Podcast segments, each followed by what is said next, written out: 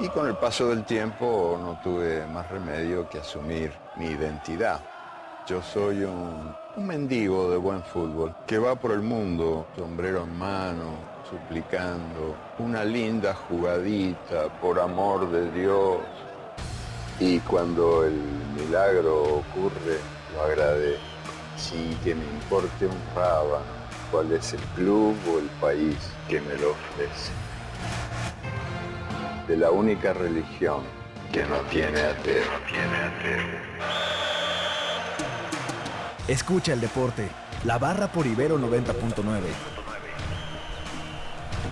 Bienvenidos amigos, arranca la barra, arroba la barra guion bajo MX, eh, una de la tarde con tres minutos. Bienvenidos a estos 60 minutos en los que vamos a estar eh, destripando el deporte, lo que sucede en este fin de semana y lo que ha sucedido en una semana bastante eh, pesada en todos los ámbitos. Por supuesto, iremos diseccionando poquito a poco lo que va ocurriendo. Mi nombre es Omar García Cosío y de nueva cuenta les doy la bienvenida a este espacio llamado La Barra. El día de hoy muy contento porque tenemos una cabina llena y también un programa lleno lleno de temas. Al ratito nos estaremos enlazando hacia la Argentina para discutir sobre masculinidades tóxicas en el deporte. Ya les contaremos un poquito de qué se trata. También la NFL que ya está en su franja crepuscular, que ya está a un partido, un par de partidos si lo queremos, si contamos al Pro Bowl como un partido. Estamos a dos de que termine esta temporada y por supuesto estaremos platicando tanto de lo que vendrá para el Super Bowl aquí en la capital del país como, insisto, de este modelo de negocio que no termina de cuajar en... Eh, eh, uno de los deportes y una de las empresas deportivas más importantes que hay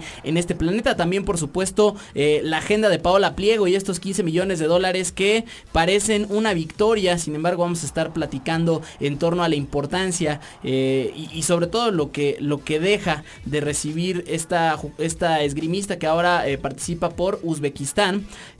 también, por supuesto, hablaremos del entrenamiento funcional que ya hace algunas emisiones también tuvimos el, placer de estar platicando en torno a esto. Un poquito también como para ir platicando y relajando un poquito la, circunstancia de este año nuevo, la cuesta de enero, que todos empezamos con el propósito muy fuerte y pues al final eh, para muchos, y me incluyo, se termina quedando ahí en el tintero, sobre todo la parte del ejercicio. Pero eh, vámonos también a presentar a la alineación titular de este domingo. Ricardo Albarrán, Albarrán, ¿cómo estás? ¿Qué tal? Muy buenas tardes, encantado de estar aquí en un programa más de La Barra. La noticia la primera derrota en la era aquí que se tiene del Barcelona. Así es, por supuesto, eh, ya habíamos pasado, ¿no? De esta crisis del, conjunto Blaugrana después de, este cambio de gestión y todo. Y bueno, pues no le dura mucho la sonrisa a Quique tiene Estaremos platicando en un ratito en torno a eso. Alexandra Loe, ¿cómo estás? Muy bien, muy contenta de estar aquí otro sábado con ustedes. Y pues jugadores del América se quedan atrapados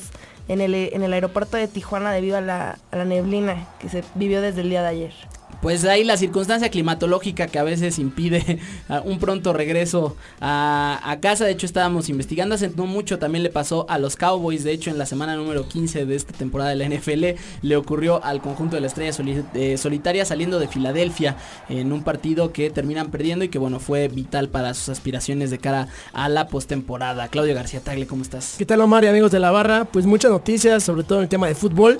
Erling Haaland, acuérdense bien de este nombre, noruego 19 años, sigue marcando goles. En 59 minutos que ha jugado lleva 5 goles. Y por otro lado, a media semana tenemos el partido de Liverpool contra el Wolves, que Raúl Jiménez vuelve a marcar gol. Eh, sigue enrachado este mexicano. El Liverpool tiene de ventaja de 16 puntos, parece que se va a llevar la liga y sigue con la racha sin perder. 40 partidos sin perder el Liverpool. Desde el 3 de enero del año pasado no pierde. Sí, parece que las rachas que se pueden romper en contra del Liverpool es simplemente la valla imbatida, ¿no? Eh, esta racha que terminó el Monterrey y ahora lo hace Raúl Jiménez, pues bueno, parece que son como los únicos asteriscos ahí en una temporada que, como bien lo mencionas, pues puede ser el fin de la sequía importante para el Liverpool, sobre todo en el torneo doméstico. Fer Reyes, Australian Open, está, eh, dio bastantes notas tanto en el plano de las veteranas como en el plano de, la novatez. Sí, claro, ¿qué tal amigos de la barra? Y sí, hablar del Australia Open, que grandes sorpresas. Eh, Serena eliminada, que hablaremos un poquito más de eso. La despedida de la danesa Caroline Wozniacki, el retiro de en las canchas y pues mucho más. Igual Rafa Nadal contra Nick Kyrgios. El chico malo, una rivalidad además que se presentó en el Abierto Mexicano de Tenis el año pasado y fue uno de los partidos más intensos de toda de todo el torneo, incluso me atrevería a decir mucho más intenso que la final entre Kyrgios y Alexander Zverev, además por, por, temas de público y, y, todo este tema de Nick Kyrgios como personaje dentro de las canchas que es eh, tiene este tipo de chico malo, ¿no? Muy similar a un Dennis Rodman, ¿no? Figuras de este de este perfil. Jimmy Gómez Torres, ¿cómo estás? Pues muy bien, sobre todo porque es sábado y ya saben lo que significa. Hoy todo México se pinta de rojo y de blanco. En la noche estará jugando el Toluca frente a las Chivas. Y lo mencionaban también el partido del Barcelona. Lo preocupante más allá de que haya perdido el Barcelona es que mañana el Real Madrid se puede ir con la liga y difícil que se la quiten. También mencionarlo. Vaya, también valía la pena mencionarlo. También por supuesto este regreso de José Manuel El Chepo de la Torre a enfrentarse a su otro equipo, tanto como futbolista como entrenador. También eh, valía la pena hacer ahí ese apunte. Luis Morales, ¿cómo estás? Hola Omar, ¿qué tal? Es un gusto estar aquí en la barra otra vez y en el área del box también tendremos de qué hablar. Hoy 25 de enero se estarán enfrentando allá en Brooklyn Dani García versus Iván, Iván Redcash. Y bueno, es lo que estaremos hablando. Pues sí, el boxeo que no deja, eh, por supuesto, los grandes carteles, siempre hay que estarlos mirando, pero las eh, estrellas en ascenso, nunca sabes de dónde sale y si alguna eh, reflexión te deja las películas de Rocky o la saga de Rocky tiene que ver mucho con eso. Ahorita lo traía porque además estamos en plena temporada de premios y por supuesto se acerca el tema de las películas y tenemos el día de hoy un regreso que por supuesto recordarán en Crack 99 el verano pasado hablando de fútbol, una de las voces que taladran el americanismo como pocas en el FM. Mi querido Oscar García Sainz, ¿cómo estás? Qué, gusto tal, tenerte de vuelta. Un gusto estar de vuelta aquí en la barra. Saludos a todos y bueno, ojo porque Cruz Azul yo creo que hoy este se va. Si Boldi si pierde, yo creo hoy Cruz Azul deja un nuevo técnico en el camino. Pues un arranque bastante complicado de Cruz Azul que normalmente presenta siempre un equipo estable, si lo podemos poner así. O sea, su tema es después de la liguilla, es una instancia a la que sí se llega y ya su problema empieza incluso después de la semifinal, ¿no? Antes de esto es hay un cierto dominio del eh, conjunto de Cruz Azul. Vámonos a escuchar la primera canción de este programa, ya que estábamos en, en, modo Super Bowl y que estamos además ya empezando a sacar la efervescencia por el duelo final de la temporada 100 de la NFL, que por cierto el día de mañana les estaremos dando una sorpresa en torno a cómo lo celebraremos aquí en Ibero 90.9, pues en la semana se confirmó que Fox Deportes, que es la cadena latinoamericana y la cadena que transmite en Estados Unidos para el público latino en español, eh, tendrá como parte de su transmisión del Super Bowl a los Tigres del Norte, que es además una incursión. La verdad es que un, un eh, Super Bowl bastante latino, si se le quiere ver así, por supuesto el hecho de que sea Miami, que es una de las ciudades que cuentan con mayor eh, po población de, de, Latinoamérica. Por otro lado, que J-Lo y, y Shakira estén presentes en el medio tiempo, ya también por ahí hay algunos invitados que están empezando a sonar. Eh, por supuesto, Demi Lovato, que también tiene ahí ascendencia latina, estará cantando el himno nacional. Y como ya les decíamos, también el asunto televisivo. Entonces, ¿qué otra canción podíamos poner de los Tigres del Norte para empezar este programa? Sino esta, que además eh, viene mucho a colación en cuanto al Super Bowl, porque el que termine ganando será el jefe de jefes. Regresamos aquí a la barra por el 90.9.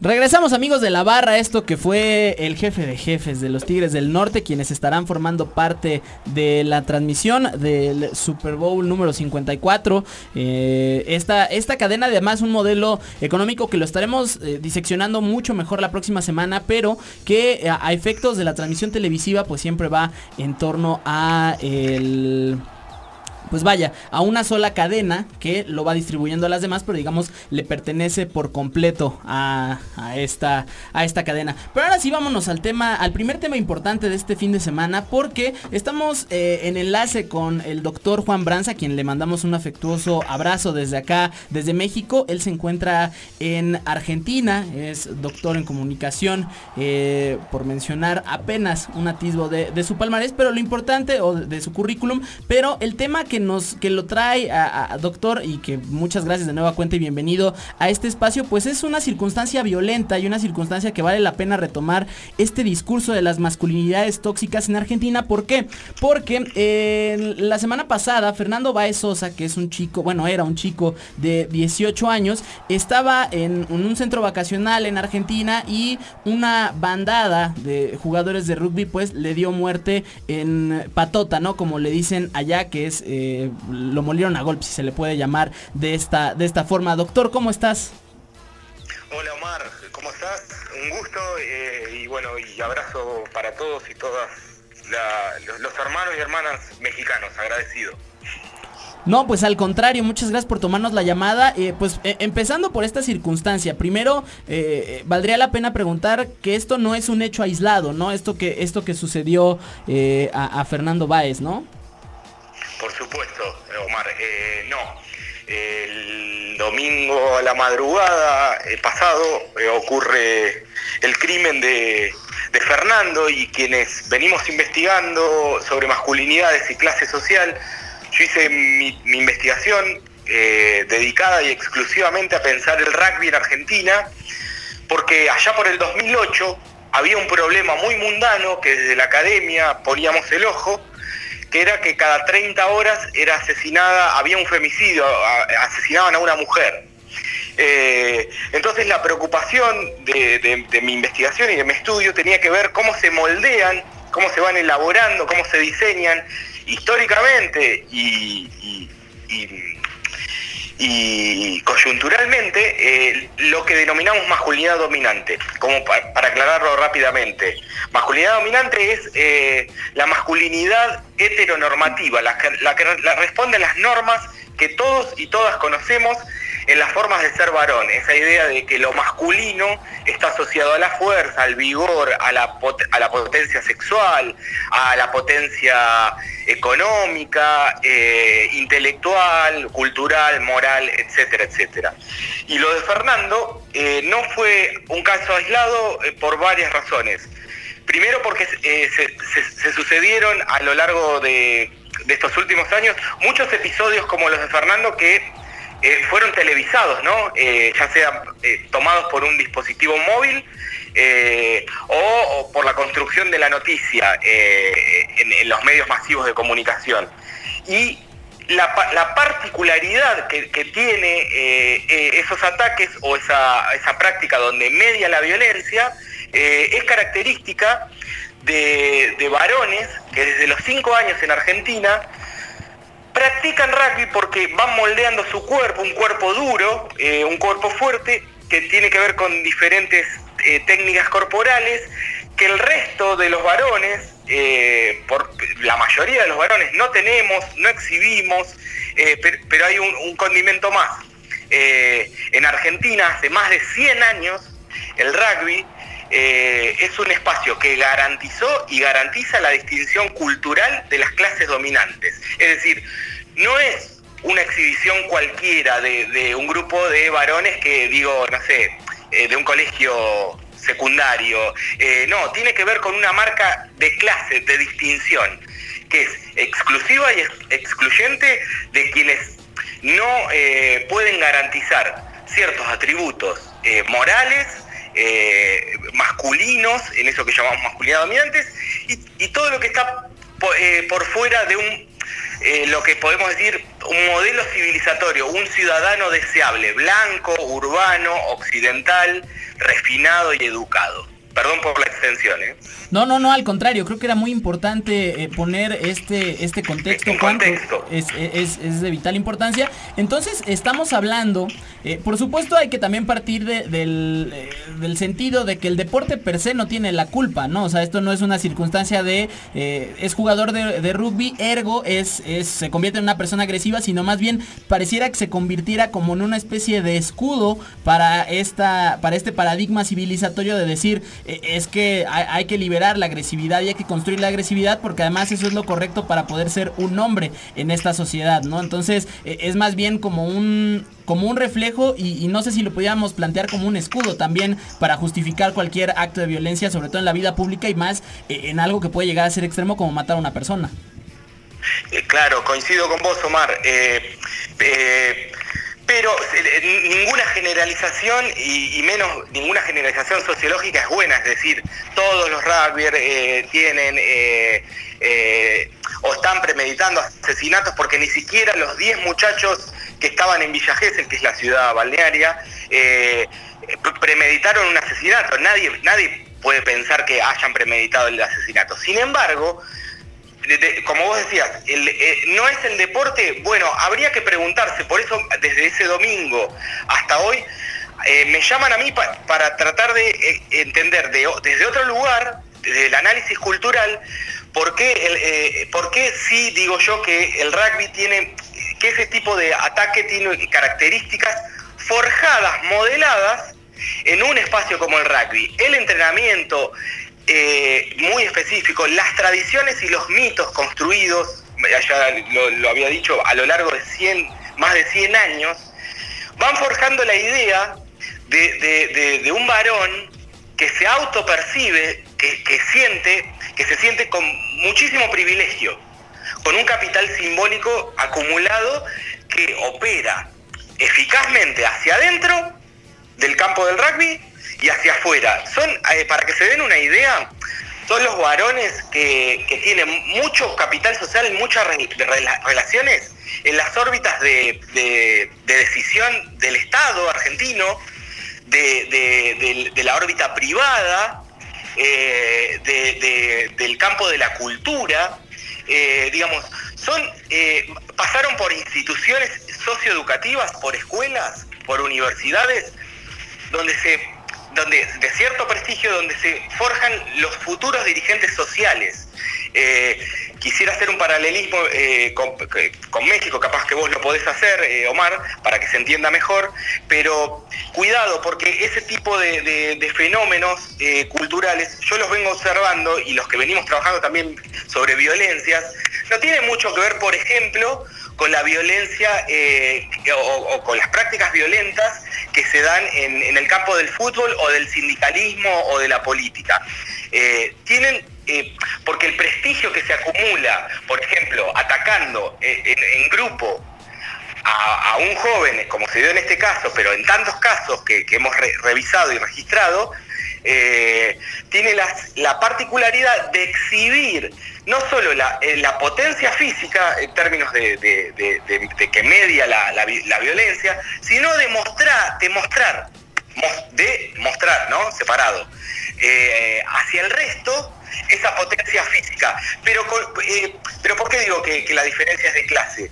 Porque, digamos, eh, si fuese una carrera por un ranking simbólico, los, los varones de clases dominantes que juegan al rugby en Argentina ya corren con ventaja en ese acumulado. De, a- en- en- no es lo mismo que un... eh, ustedes le llaman a los hinchas de fútbol, ¿cómo le llaman? Eh, barra no. Pues sí, o sea, digo, eh, eh, el, digamos, el grupo organizado de afición a fútbol generalmente que además tiene nexos con las directivas de los de los equipos, sí son son barras, también también los conocemos como barras y si es un asunto un poco más familiar se le puede conocer como porra. Bueno, eh, eh, con, la porra. No es lo mismo en Argentina, eh, digamos, corren con ventaja en términos de qué trayectorias tuvieron, socioeducativas, culturales, políticas, económicas. Con esto no estoy asociando pobreza a violencia de ninguna manera. Estoy diciendo que la composición de, una denominada barra brava en Argentina es transclasista y, muchas veces, como lo han demostrado eh, muchos trabajos de Pablo Lavarces, de María Verónica Moreira, de José Garriga Zucal, eh, se, participa de una grupalidad eh, como es una barra por, por ejemplo, generar estos capitales sociales, económicos, culturales. Es decir, y muchas veces en Argentina, sobre todo en la década del 90, no había otra opción que integrar una barra para, para forjar identidades. Bueno, a este tipo de varones, eh, eh, eso, digamos, es arrancar con ventaja en el mundo social, ¿no? En la vida social. Claro. Eh, por eso, por eso tiene que ver, por eso yo lo, lo pienso desde la clase social y las masculinidades. Por supuesto, y también habría que ver, y, me encantaría preguntarte esto también, eh, un poquito redondeando eh, esta participación en, torno a la impunidad que se percibe desde este, desde este aspecto. O sea, como nos lo planteas, eh, en, el fútbol, por lo menos en Argentina y también haciendo un paralelismo en México, pues no sucede como tal, digamos, eh, eh, en este deporte. Entonces, habría un asunto también como un poco esta demostración, no solo de fuerza y no solo de puedo hacerlo, sino lo hago porque no me va a pasar nada. Sí, sí, eh, ojo que también en el campo del fútbol también hay impunidad de otros tipos, ¿no? Ju- Eh, ju- claro. O, o- o- ju- de la corporación judicial, eh, la corporación política, etcétera, etcétera. Eh, sí, yo creo que eh, podemos llamarle impunidad, podemos discutir, que, que- eh, pero yo diría legitimidad. Eh, cambiaría la categoría. Es una violencia legítima, porque es una violencia, entre comillas, o sin comillas, porque eh, no- nombrado por los propios eh, actores, es una violencia blanca, digamos, ¿no? En términos étnico-raciales, ¿no? Claro. O étnico-morales. Eh, sí. Entonces es legítima y legitimada. Y, y como para cerrar, eh, Omar, permitime, y para compartir con los y las oyentes, se dio un fenómeno muy interesante, eh, se está dando un fenómeno muy interesante a nivel medio de comunicación y redes, que ah, eh, yo pude interpretar o estoy interpretando a través que hay tres nudos de discusión, eh, yo percibo. En dos, en dos de esos nudos está, estaría explícita la cuestión de clase. Digo, en la construcción de la noticia, en ciertos públicos que están debatiendo mucho el tema.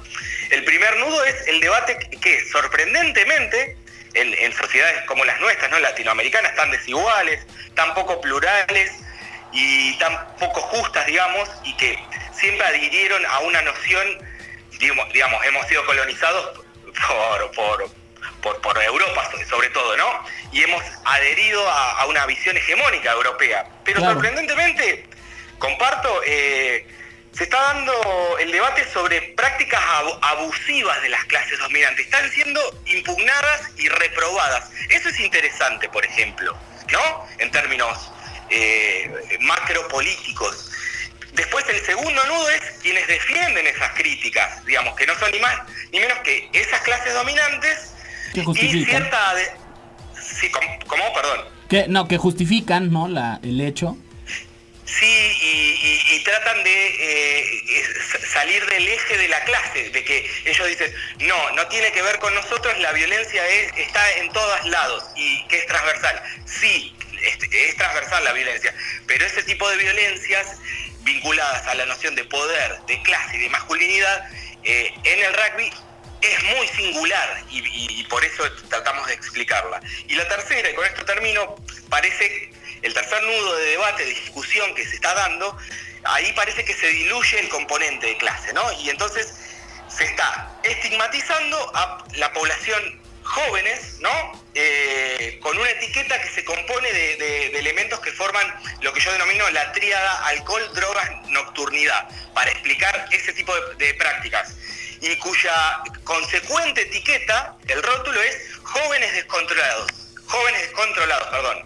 Entonces, de- del, del crimen de Fernando se, se viró, se giró hacia al, estigma de, eh, eh, sociológicamente no sabemos qué serían los jóvenes, pero eh, si, son jóvenes de clases medias, clases do- dominantes, sectores populares, etcétera, como si fuese una homogeneización de todos los jóvenes que de por sí son una población vul- vulnerada por, el, Estado en el mundo, ¿no? Por- porque están descubriendo cosas, y, pero hay una doble vulnerabilización y, un- y un- y una estigmatización que los pone a partir de este acontecimiento eh, en un lugar muy incómodo y muy peligroso, porque después de eso vienen agentes especializados, por ejemplo, en seguridad, diciendo que hay que bajar la, la imputabilidad, hay que ser más, más eh, correctivos eh, entre las fuerzas de seguridad y los jóvenes. Entonces, un discurso bastante conservador, bastante fascista, y ese es un problema. Pues sí, la verdad es que co- completamente de acuerdo, Juan. Y pues por supuesto seguiremos en este debate ya nada más y agradeciéndote por supuesto que nos hayas tomado la, la llamada. ¿Dónde te podemos encontrar en el espacio virtual para seguir con esta conversación? Por supuesto, eh, te buscaremos en otros momentos para, para seguir, insisto, con este debate y cómo va evolucionando este, este debate y estos tres nudos que, que estás planteando. Muchísimas gracias.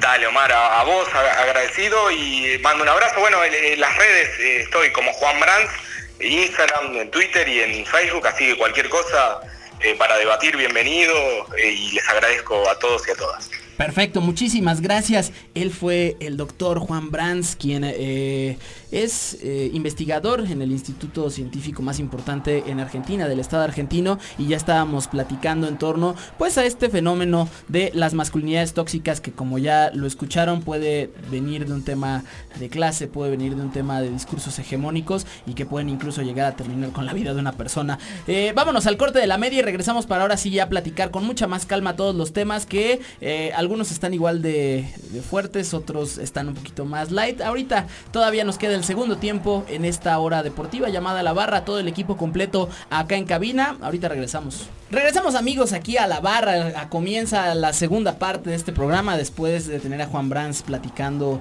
sobre todo este tema de masculinidades tóxicas y que pues ya vimos los alcances que pueden tener. Vamos a relajar un poquito ahorita el programa platicando del Pro Bowl que eh, este fin de semana, el día de mañana a las 2 de la tarde, Orlando, Florida, estará recibiendo el tazón de los profesionales, ¿no? Que como todos los sufijos importantes de un partido de fútbol americano, pues tiene el, insisto, la terminación de bowl, de tazón, como los campeonatos colegiales, por supuesto, el Super Bowl. Y pues lo que llama la atención de este partido es que de nueva cuenta la NFL busca otro busca otro otra forma de construir este partido que al final no tiene ni pies ni cabeza, que al final eh, carece de completo interés, que si lo comparamos, por ejemplo, esta semana se publicaron las listas y la quinteta titular del eh, NBA del, juego de estrellas de la de la NBA y llamó mucho la atención. De hecho, tomó las primeras planas en los periódicos de los Estados Unidos y en muchos medios importantes allá en Estados Unidos se le dedicaron programas completos por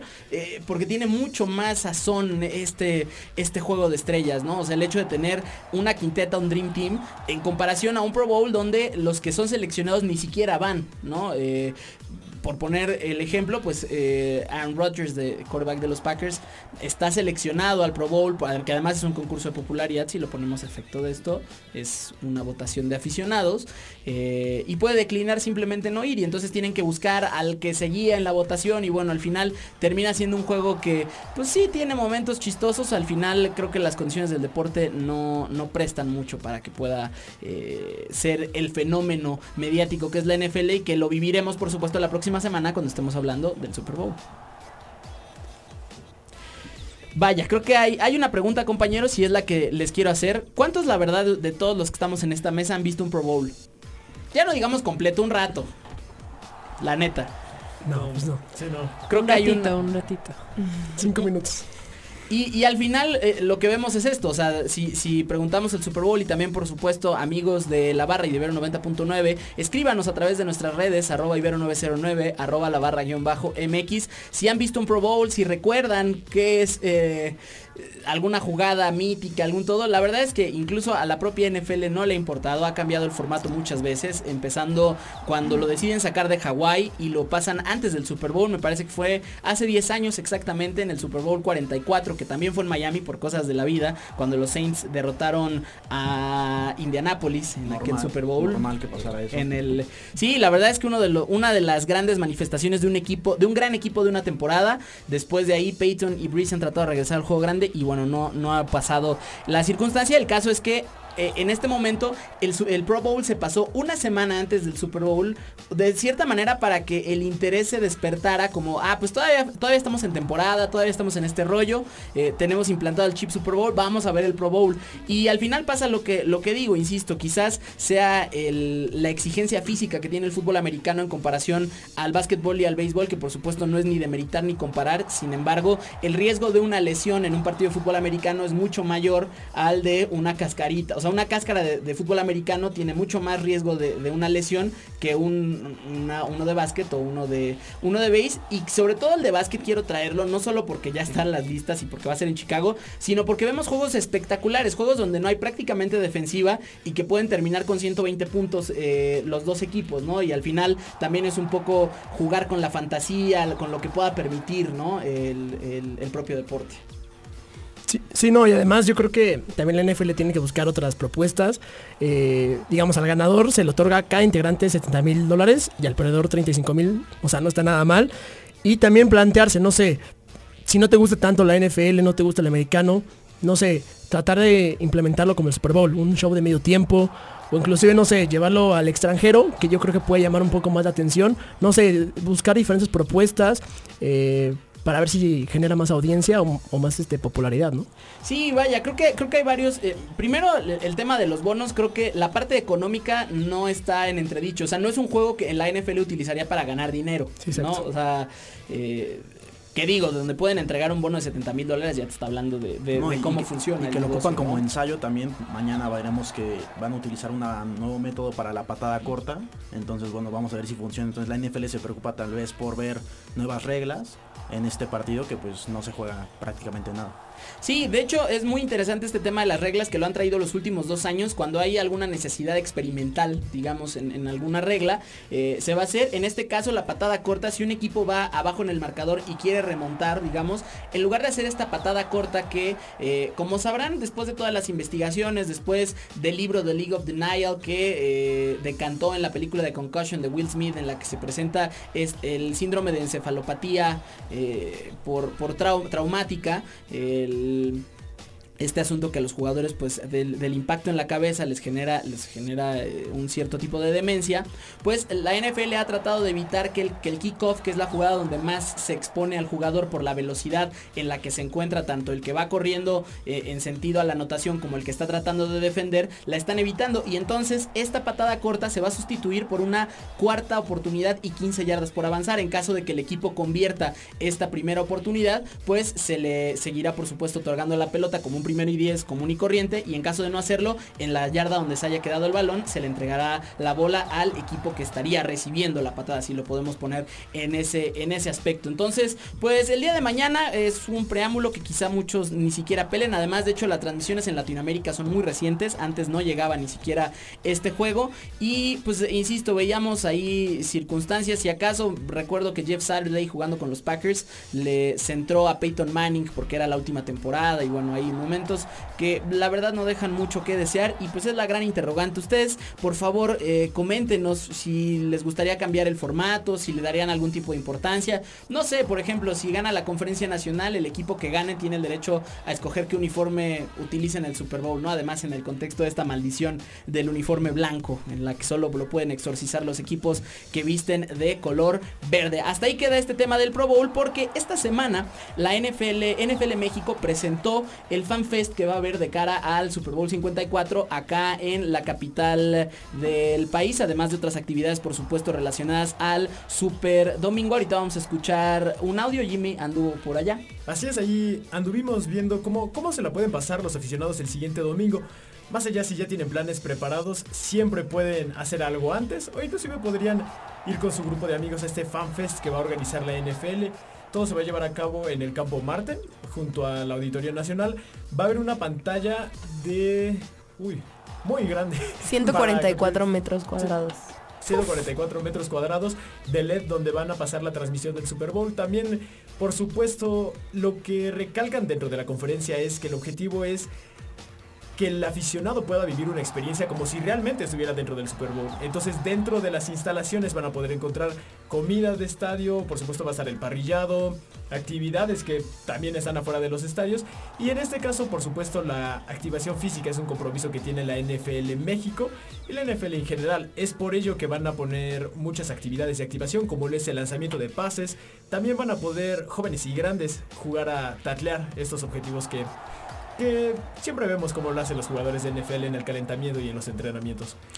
Ok, pues mira, la verdad es que creo que es una gran iniciativa, sobre todo en el sentido este de acercar la experiencia NFL eh, al público, porque para los que no lo sepan, pues la parte previa al partido, eh, afuera del estadio, es uno de los rituales más importantes. De hecho, eh, cada, cada estadio tiene su particular forma de tailgating, que así se le conoce en inglés. Es, pues ya sea pa- parrilladas, los Bills tienen una forma muy loca de celebrar sus prepartidos, que es de un coche se lanzan a una mesa para romperla, ¿no? Un poco al estilo de la WWE. Y bueno, pues eh, eh, entre otras cosas, entonces bueno, se busca acercar un poco esto, por supuesto, sin incentivar lanzarse contra una mesa, ¿no?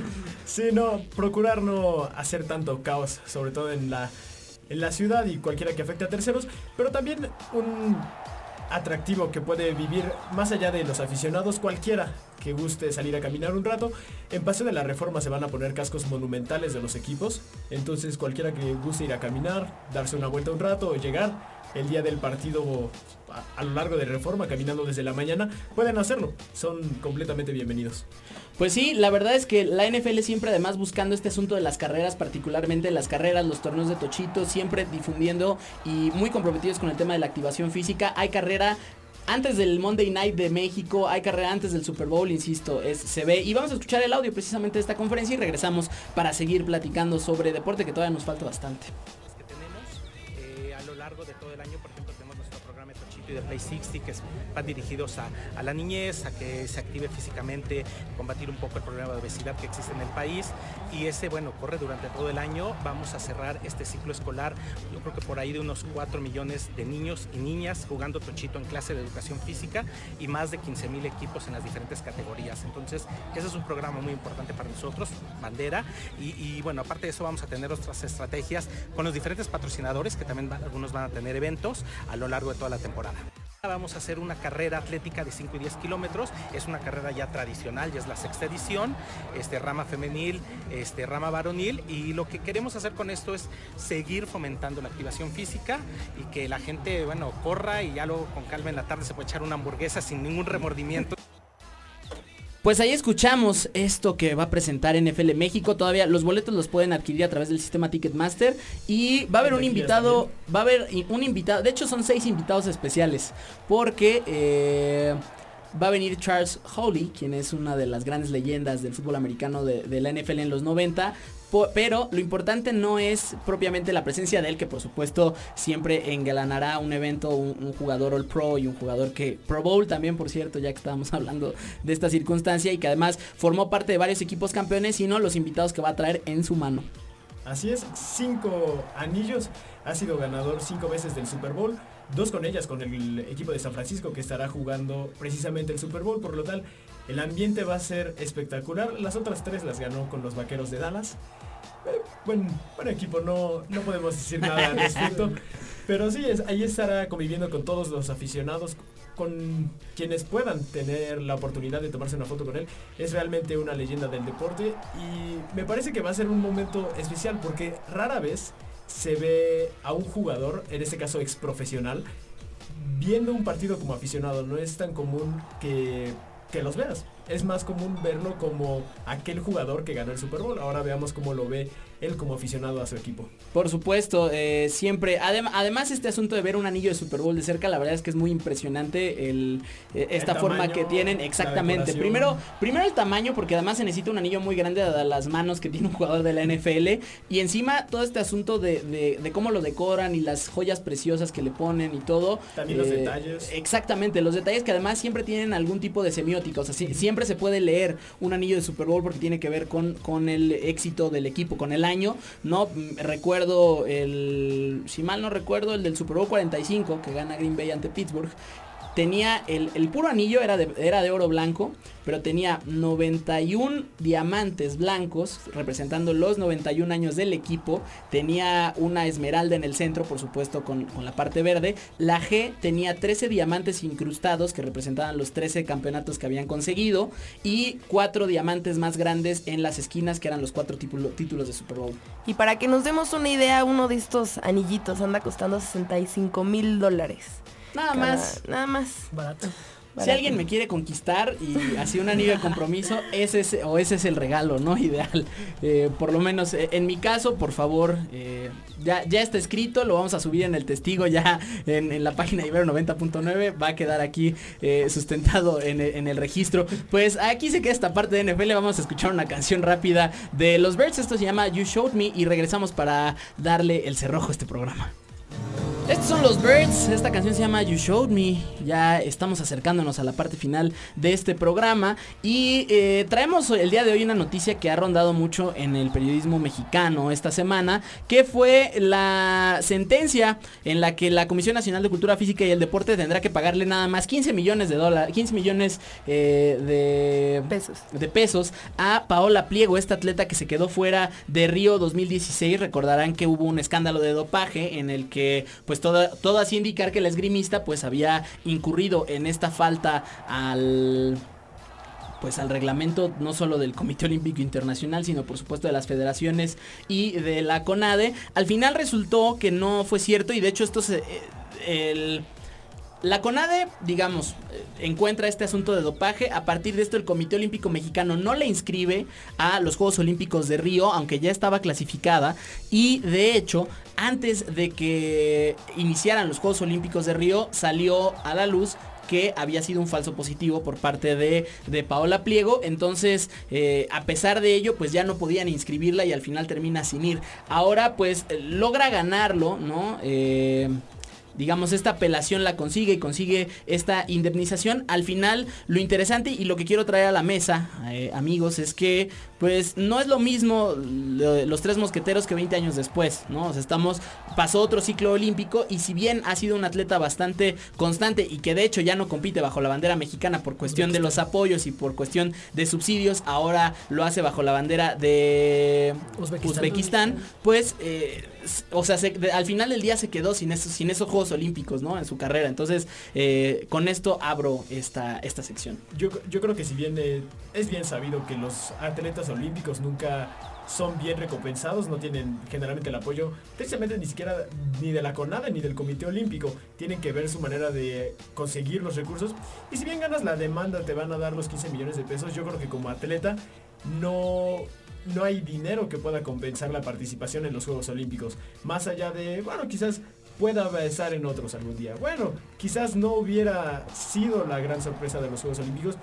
Más allá de todo eso, para muchos atletas y para muchos amantes del deporte, los Juegos Olímpicos son el evento, es el gran evento que se espera en los deportes. Y sobre todo para alguien que, que, o sea, digamos, pongo el contexto rapidísimo, si estuviéramos hablando de un futbolista, quizás los Juegos Olímpicos no significarían tanto como la Copa del Mundo, ¿no? Eh, A efectos del profesionalismo, pero como, como parte de esta disciplina, el escenario máximo al que se puede aspirar son los Juegos Olímpicos. Y además y me atrevo... muchísimos deportes Por es supuesto. el escenario máximo. Y me atrevería a decir además no solo eso, que, eh, que no solo tiene esta implicación, sino además que en aquel momento Pablo Pliego hubiera apostado por medalla. Así es. El deporte es de momentos, entonces tal vez era su momento y bueno, tal vez va a ir en, en seis meses a Tokio, pero bueno, tal vez ya no es esta oportunidad que tenía hace cuatro años en Río, entonces pues es, es mal que se le afecte a, a- a Paola y ella lo ha dicho, lo dijo públicamente, que prefiere regresar el tiempo cuatro años al dinero que le van a dar. Y es que además es toda la historia que se pudo haber escrito en cuatro años, más los años que ya pesan. Cuatro años no, no es lo mismo un año, dijeras por ejemplo, mencionando en el caso del fútbol. Y es bueno, el año siguiente, no es lo mismo un año, cuatro años, la condición física, la edad, la historia que puedas escribir, qué oportunidades y o eventos se te pueden presentar a futuro a cuatro años después, viniendo de un falso dopaje, un falso positivo. Un falso positivo. Que además ahorita en el contexto, o en el contexto histórico del deporte, estamos ante dopajes sistemáticos de varias delegaciones y eh, pues en este caso también al, atleta lo implicas no sacándolo de los Juegos Olímpicos al que no se dopó, sino que no puede competir bajo su país. Entonces se abre como mucho. Claro, estos 15 millones de pesos pues te pueden sacar de, algún apuro y así, pero ella cita. Sin importar mis esfuerzos y resultados, fui víctima de la corrupción de los dirigentes deportivos y de sus intereses personales. Esto en una carta que publicó a través de su cuenta de Twitter. Siento que estos 15 mil pesos no le regresan el tiempo y pues veremos en, También, lo- en Tokio. Qué, qué bueno que lo mencionas, el hecho de estar representando a otra, a otra bandera, por supuesto, ajena, es, es un poco, a mi gusto, perder el simbolismo de lo que significan los Juegos Olímpicos. Sé que es, es necesario, que quizás no había otra alternativa, pero como atleta ha de ser, ha de ser difícil eh, representar unos colores que realmente no son los tuyos. Y más allá de eso, repito, el simbolismo que llevan consigo los Juegos Olímpicos. Por supuesto, pues ahí queda este debate. También, ¿qué opinan? ¿Fue justo? ¿Fue no? Le- mejor que le regalen un... Bueno, no que le regalen, mejor que le indemnicen con una máquina del tiempo, ¿no? Eh, ¿Con qué, con qué, con qué se quedan? Y bueno, al final digo, creo que sí, una indemnización económica, pues de cierta manera, y como lo dice Alexandra, pues sí te puede sacar al final de un apuro, te puede dar cierta estabilidad. Al final eh, también tendrá mucho que ver con la escala de valores personal que pueda tener Paula Pliego y creo que también ya dejó muy enérgica su postura. Y ya que estábamos hablando contigo, Alexandra, pues vamos con el último tema de este programa porque pues ahorita estamos en la cuesta de enero, estamos tratando de bajar lo que subimos en el Guadalupe Reyes, que la verdad es que unos más, unos menos, ¿no? Lo- Pero los sí tamalitos estuvo- de febrero y ya ahora sí nos ponemos las, las pilas. Ah, sí es cierto, faltan los tamales del Super Bowl, ¿no? Híjole. No, Va, pero, va a ser, pero- va a ser un día pesado. Va a ser un día pesado, pero todavía tenemos, tenemos que platicar del entrenamiento funcional, ¿no? Y que ya tuviste eh, tu experiencia y que puedes acercar a la gente para que, pues responsablemente podamos empezar ya a modificarlo sin, insisto, tampoco no estamos satanizando que el- en el, el marco del Super Bowl podamos estar comiendo un tamalito, ¿no? Sí, claro, eh, este, este gimnasio HMX Fit eh, cuenta con diferentes clases que por ahí platicando con, con una colaboradora del gimnasio me cuenta que ya van a abrir tres clases más. En exclusiva les estaremos comentando en, en programas más adelante. Están increíbles, yo tomé la clase de box. Está muy cansada, pero de verdad, si quieren cumplir este año nuevo su propósito, es el lugar perfecto. Y recordemos que para todos los estudiantes de la Universidad Para la Iberoamericana... comunidad, no solo estudiantes, Bueno, para toda, la, comunidad, Sí, para justo. toda la comunidad, se les, no se les va a cobrar inscripción al, al asistir a este gimnasio y se les dará ahí un, un descuentito al decir que vienen y presentar claro su credencial y mencionar que lo escucharon aquí en Radio Ibero. Por supuesto, y pues vamos a escuchar eh, precisamente la entrevista que sacó Alexandra de su experiencia y regresamos ya para darle cerrojo a este programa. El entrenamiento funcional está enfocado en trabajar las capacidades físicas como es fuerza, resistencia, velocidad, agilidad. Entonces, con estos cuatro principios nosotros armamos nuestras cuatro clases. Las cuatro clases lo que son Power Fit, es la clase de Core 360, clase de Cardio Blast y clase de Smash It. Eh, cada una tiene enfocado su capacidad física, la clase de Power Fit, eh, enfocamos lo que es fuerza resistencia, la clase de Cardio Blast es lo que se llama HIT, intervalos de alta intensidad, la clase de Core es trabajo de abdomen, posturas, estiramiento, también tenemos la clase Smash It que es boxeo enfocado igual al acondicionamiento y también contamos lo que es clases de yoga. Pues ahí está, la verdad es que creo que es un buen momento para empezar a, plantear los objetivos de este 2020, además que es arranque de década, no nos vamos a meter de nueva cuenta con este debate de si ya empezó o no empezó, ya, ya oficialmente son los 20, ¿no? Ya estamos en el 2020 y ahora sí, amigos de la barra, pues nos vamos, muchas gracias por habernos acompañado y comenzamos eh, la despedida. Ricardo Albarrán, Albarrán, ¿con qué te quedas este fin de semana? Bueno, el día de ayer fue el primer juego en la ciudad de París de la NBA. Jugó Milwaukee contra Charlotte. Perdieron los Hornets 103 a 116. Ganó el equipo de Giannis Antetokounmpo, que será el capitán de la conferencia oeste del próximo Juego de las Estrellas. Uh, la, verdad es que bastante interesante este mercado francés que se abre al baloncesto de los Estados Unidos, ¿no? Un- una ciudad que además consume mucho deporte. Alexandra Loe. Pues ya para, para despedirnos vamos a seguir los pasos de Raúl Jiménez que va, va detrás del Chicharito. Igual este fin de semana se publicó, esta, en esta semana se publicó un video del Chicharito con una emotiva llamada hacia sus familiares de que ya se va, se va a retirar por un ratito de Europa. Nos vamos a pasar a otro lado. Pues veamos, veamos los pasos de estos mexicanos por el mundo. Claudio García Tagle. Sí, me quedo igual con la presentación de Chicharito y con las declaraciones que hizo. Regresé como leyenda del fútbol mexicano. Pum, también creo que es un debate que abriremos. El día de mañana podremos comentar al respecto. Fernanda Reyes. Con Australia Open, eh, no se pierdan a eh, Rafa contra Kirios, igual Medvedev Warwinka, Rublev contra Zverev y por el parte de, la- de las mujeres a esta estadounidense eh, que recién empieza 15 años nada más Coco Goff contra Sofía Kenin y el día de mañana igual Gabriñe Muguruza contra Kiki Bertens. Hace mucho que no escuchábamos de Gabriña Muguruza, esta tenista española. Eliminó que- a la número 5, el Inés Vitolina. Exactamente, hace ya hace un tiempo que no la había escuchado y bueno, ahorita está de vuelta en el escenario importante. Querido Jimmy Gómez Torres. Pues mira, como empezamos, terminamos. Por supuesto, el La partido, coherencia. El, el partido estelar, Chivas Toluca. Veo uno que otro americanista saltando por ahí, no sé si se espantaron, pero no se preocupen que mañana les, llenaremos las notas. Ah, Luis Morales. Bueno, este, el inicio del fin de mi carrera, así lo mencionaba el Chicharito en la conferencia LA Galaxy. Y bueno, pues me quedo con esto a ver qué pasa. Y el día domingo yo ya no los veo, o ya no los escucho tampoco. Eh, se estará enfrentando el Napoli versus el Juventus. Estará ahí Cristiano Ronaldo contra Chuy Lozano. Veremos a ver qué pasa. El Chucky, el Chucky Lozano que poco a poco se ha ido haciendo de un espacio irregularidad como en muchos casos del fútbol europeo enfrentándose al equipo del comandante Oscar García Bueno, Sáenz. yo no voy a hablar de los chillermanos, no tienen importancia. Eh, voy a hablar del Atlético, de la sorprendente eliminación del Atlético en la Copa del Rey. El Cultural Leonesa lo elimina.